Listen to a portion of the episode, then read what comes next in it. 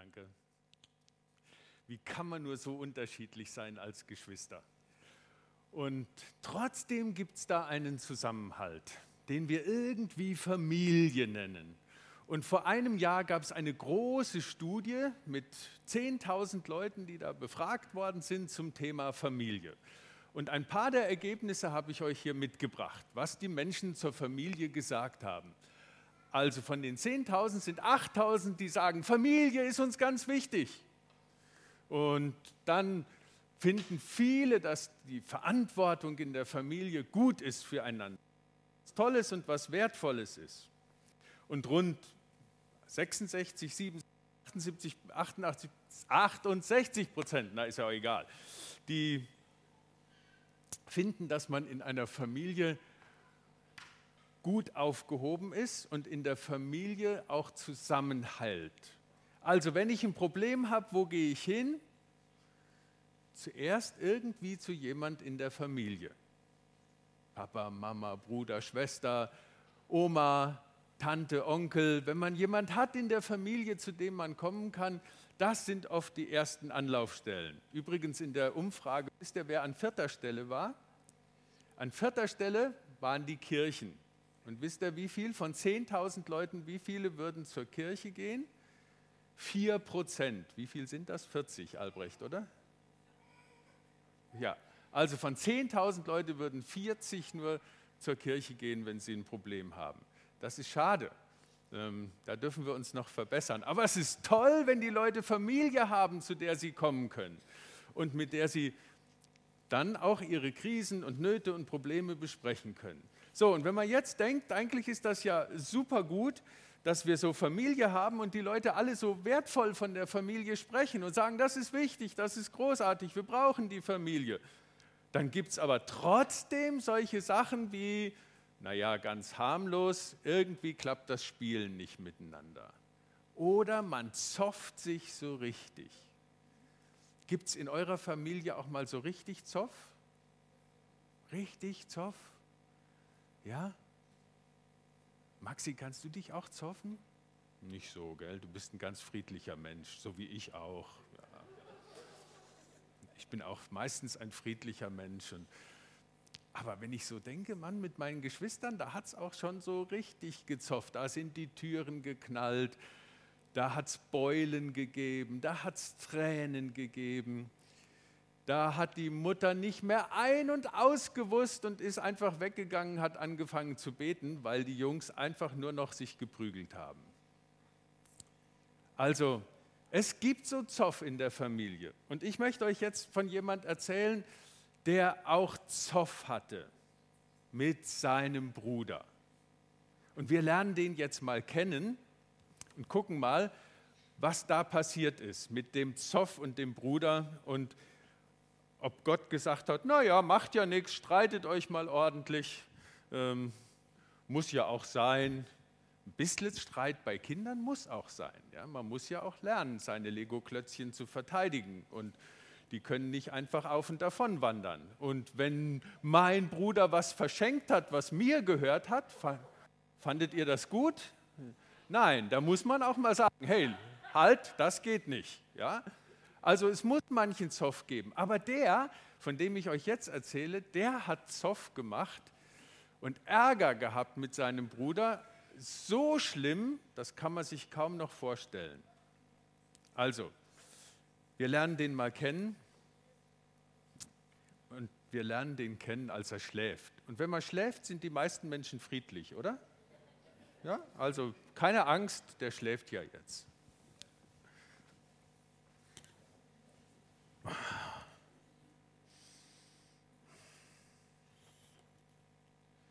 Jakob. Jakob. Jakob, ich will, dass du wieder in deine Heimat gehst, zu deinem Bruder und dich versöhnst. Habe ich das nur geträumt? Das war doch eine Stimme. Und die Stimme habe ich schon mal gehört. Das war die, die, die Stimme von Gott. Was hat er gesagt? ich soll in meine Heimat wieder gehen und mit meinem Bruder und zu meiner Familie und mich versöhnen?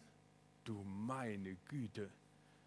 Naja, auf meine Eltern würde ich mich schon freuen. Die habe ich schon so lange nicht mehr gesehen. Da habe ich schon Sehnsucht im Herzen.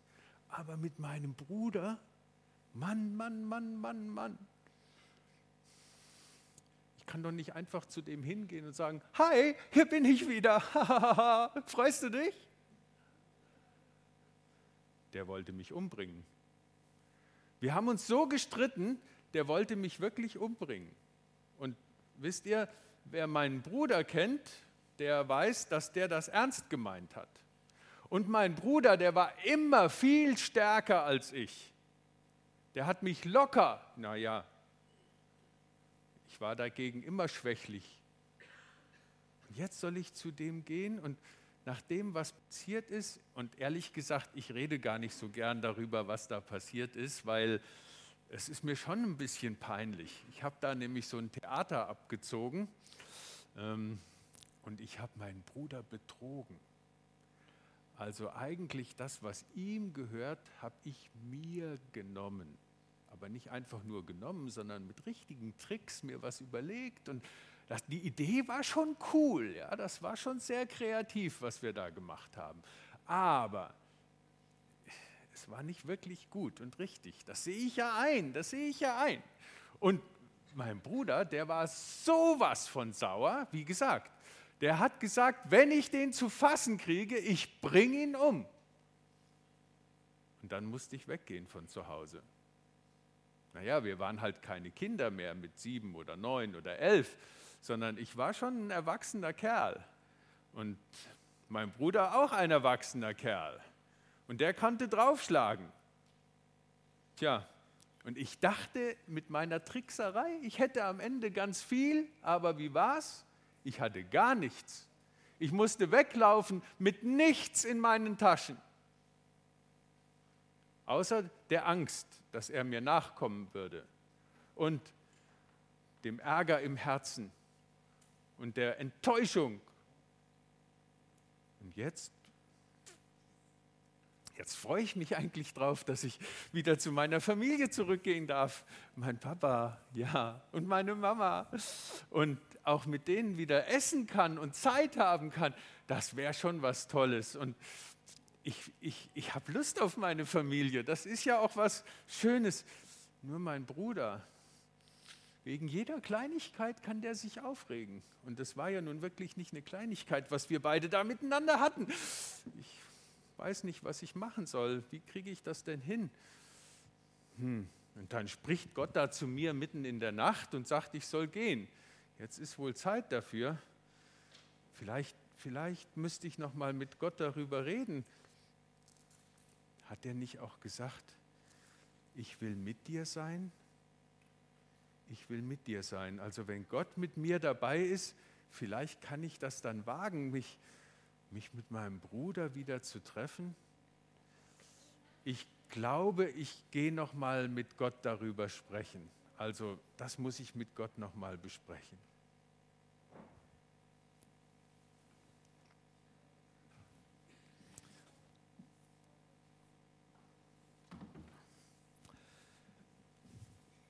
Wer von euch weiß, wie der Mann hieß, der da zu seinem Bruder gehen soll? Jakob. Und wie heißt der Bruder dazu? Esau. Und bei den beiden ist nämlich was ganz Besonderes. Die beiden kannten sich schon, bevor ihre Eltern sie kannten. Wie kann das gehen? David die waren schon im Bauch zusammen als Zwillinge, genau. Die waren schon im Bauch zusammen als Zwillinge. Die zwei, die hatten manches, was sie gemeinsam hatten. Die konnten beide, und das von Männern wird das gesagt, ganz am Anfang in der Bibel, die konnten beide ganz wunderbar kochen. Ja, jeder war ein hervorragender Koch von den beiden. Aber dann waren sie auch wieder so unterschiedlich dass es wirklich nicht viel gab, was sie sonst miteinander gemacht haben. Und dann hat es diesen großen Krach gegeben. Und jetzt hat Gott gesagt, sie sollen sich wieder versöhnen miteinander. Du liebe Zeit, wie kriegt man das nur hin? Und der arme Jakob, der steht jetzt da und sagt, Gott sagt, ich soll mich versöhnen mit meinem Bruder. Könnt ihr euch das vorstellen? Und was wird das? Und wie kann das gehen?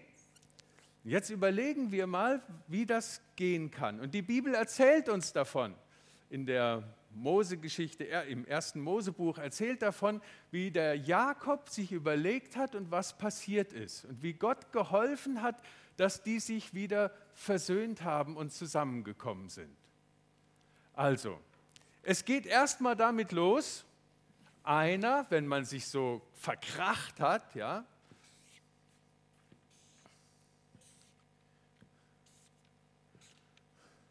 einer muss den ersten Schritt tun.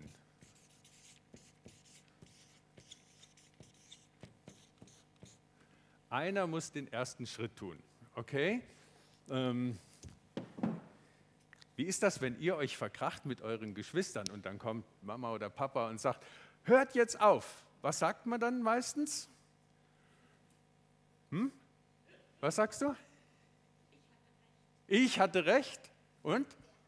Der hat angefangen. Na klar. Genau das, so geht's los. Ja? Ich habe aber recht. Und der hat angefangen die hat angefangen. Klar haben immer die anderen angefangen.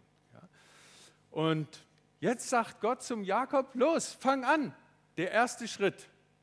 Es ist egal, wer von euch beiden den Streit angefangen hat. Und manchmal kann man sich ja gar nicht mehr genau daran erinnern. Und wenn man richtig ehrlich ist, auch bei den großen Leuten gibt es nämlich solche Streitereien, dann denkt jeder eigentlich, ja, der andere war der Erste, aber vielleicht, hm, naja, so ganz ohne war ich ja auch nicht. Aber beim Versöhnen, da darf jeder den ersten Schritt tun. Einer muss mal anfangen, zum Beispiel die Zimmertür aufschließen und aus seiner Zimmertür rauskommen und auf den Flur gehen und mal hören, was ist denn da bei meinem Bruder los? Ist der auch noch in seinem Zimmer? Ja. Also, wir müssen aus unserem Schneckenhäuschen rauskommen. Einer muss anfangen mit dem Versöhnen, sonst geht es nicht. Jakob, mach dich auf den Weg, hat Gott gesagt, so ganz wortwörtlich. Und dann musste der losgehen und die ersten Schritte gehen. Ja, also erste Schritte gehen. Das ist das Erste. Und nach dem ersten Schritt hat der Jakob lange Zeit gehabt, sich unterwegs zu überlegen, wie er seinen Bruder anreden möchte. Passende Worte finden. Passende Worte finden. Also ich muss mir überlegen, was möchte ich wohl sagen?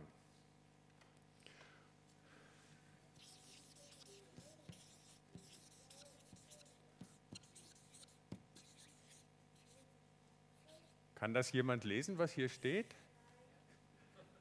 Nein, Okay, vielleicht jemand, der so eine schlechte Schrift wie meine lesen kann, der David.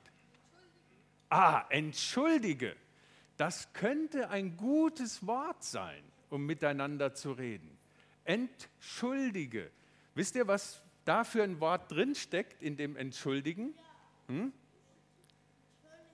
Eine Entschuldigung, genau, eine Entschuldigung sagen. Und was steckt da noch für ein Wort drin? Wenn man ein paar Buchstaben rausschneidet, Elisabeth, Schuld, genau. Da steckt die Schuld drinne. Aha, entschuldige heißt also etwas, der andere soll mich entschulden. Ich habe Schulden bei dem anderen. Und wenn ich ihm jetzt sage, bete, entschuldige mich, lass mir meine Schuld, ja, ich habe was verkehrt gemacht, und bitte entschuldige mich. Und der Jakob hat sich viel überlegt, wie er mit seinem Bruder Esau spricht, denn die beiden hatten, wie gesagt, ordentlich Zoff und die haben böse Worte übereinander gesagt. Und jetzt mussten sie lernen, neu miteinander zu sprechen, sich miteinander zu verständigen. Und ein gutes Wort, mit dem man beginnen kann, ist entschuldige. Schuldige. Genau. Und wenn man es nicht sagen kann, manchmal klappt das ja nicht. Ja? Habt ihr auch vielleicht schon mal gemacht, klopft mal an die Tür von seinem Bruder, so war das bei uns dann damals. Kann ich reinkommen? Nein! Ich will mich doch entschuldigen. Hey, mach doch mal auf. Nein, hau ab! Und was macht man dann? Dann geht man auf sein Zimmer und fängt an, etwas zu tun, was man sonst nicht so sehr oft macht. Schreiben. Auf einen Zettel schreiben. Und dann haben wir Zettelchen geschrieben und wenn wir so ein Zettelchen hatten, das wir geschrieben haben, wo wir dann drauf geschrieben haben, bitte entschuldige. Und meistens haben wir das Wort nicht mal richtig geschrieben. Ja, ich habe immer Probleme gehabt. Also, und meine Mama, die hat noch solche Zettel. Und dann hat man die so unter der Tür durchgeschoben und ist wieder weggegangen. Und hat darauf gehofft, dass der andere das Wort, den Zettel findet und dann liest. Das ist schon mal ein guter Anfang. Entschuldige. Und dazu müssen wir natürlich, das kommt jetzt nicht so automatisch aus uns, dass wir sagen, oh ja, gar kein Problem, sondern da braucht es was in unserem Herzen. Und es gibt so ein altes, altes Wort, das heißt, sich ein Herz fassen. Ganz komisch, oder? Klingt sehr komisch. Also sich ans Herz fassen, das tun manchmal Leute, wenn sie oh, Herzschmerzen haben und merken, oh, jetzt wird es aber eng, zum Beispiel hier drinnen, die Luft wird eng oder so, ja ans Herz fassen. Aber sich ein Herz fassen, was meint das eigentlich? Kann das jemand erklären? Sich ein Herz fassen? Das kann man noch nicht so gut lesen. Naja, ihr wisst, ich sage es ja dazu. Sich ein Herz fassen. Wer kann, hat eine Ahnung, was das meint? Die Erwachsenen dürfen ja auch mitmachen. Wenn man sich ein Herz fasst.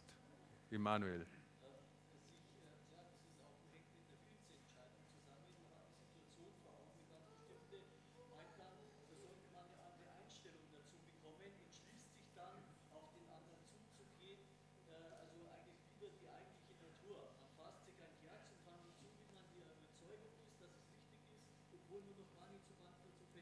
Ja, also, da ist was in unserem Herzen, ja, das geht so in alle möglichen Richtungen. Da ist man noch wütend, da ist man ärgerlich, da hat man aber auch schon wieder Lust darauf, versöhnt zu sein mit dem anderen Menschen, mit dem Bruder, der Schwester.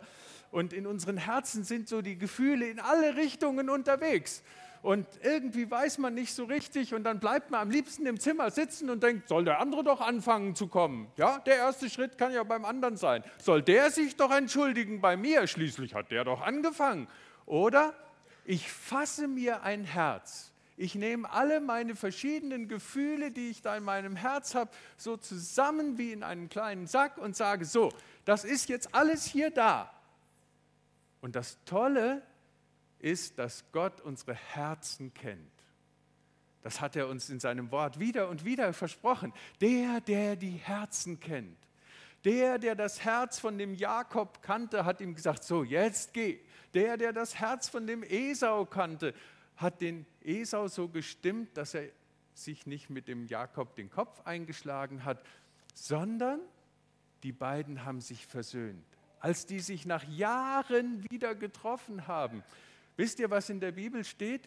Da heißt es, der Jakob, der ging und war ganz ängstlich. Der hatte furchtbare Angst, weil sein Bruder, der kam ihm entgegen mit lauter Soldaten. Das war nämlich so ja, auf den Pferden und dann die Soldaten. 400 Soldaten hatte der dabei, steht in der Bibel.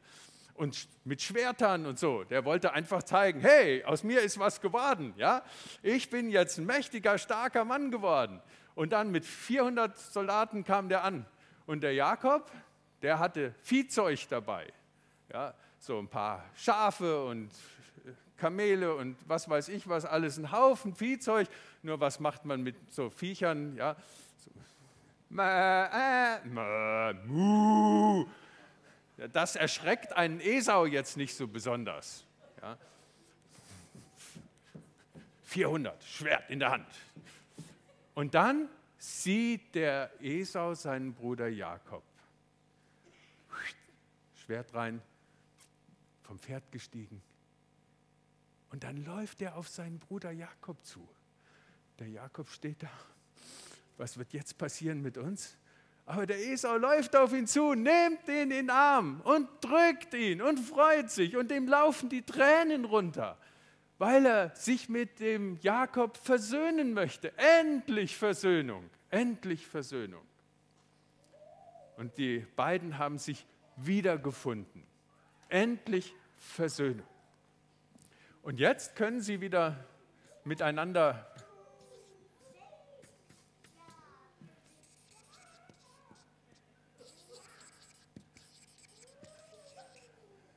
So wie unsere zwei hier, ja.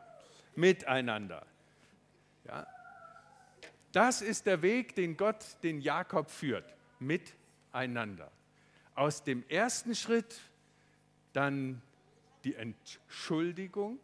Nimm mir bitte die Schuld, die ich bei dir habe. Jakob entschuldigt sich. Sich ein Herz fassen und die ganzen verschiedenen Gefühle, die wir haben, dürfen wir mit Gott besprechen, weil der unser Herz kennt. Und Gott sagt, ich bin bei dir auf dem Weg der Versöhnung. Und dann mutig wieder einen neuen Weg miteinander zu gehen, miteinander einzuüben.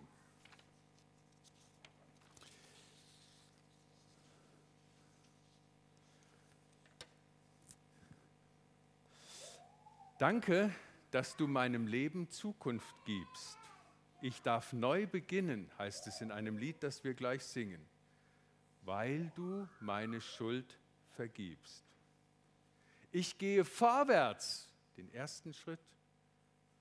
Ich gehe vorwärts, denn ich weiß bestimmt, Jesus ist mit mir jeden Tag.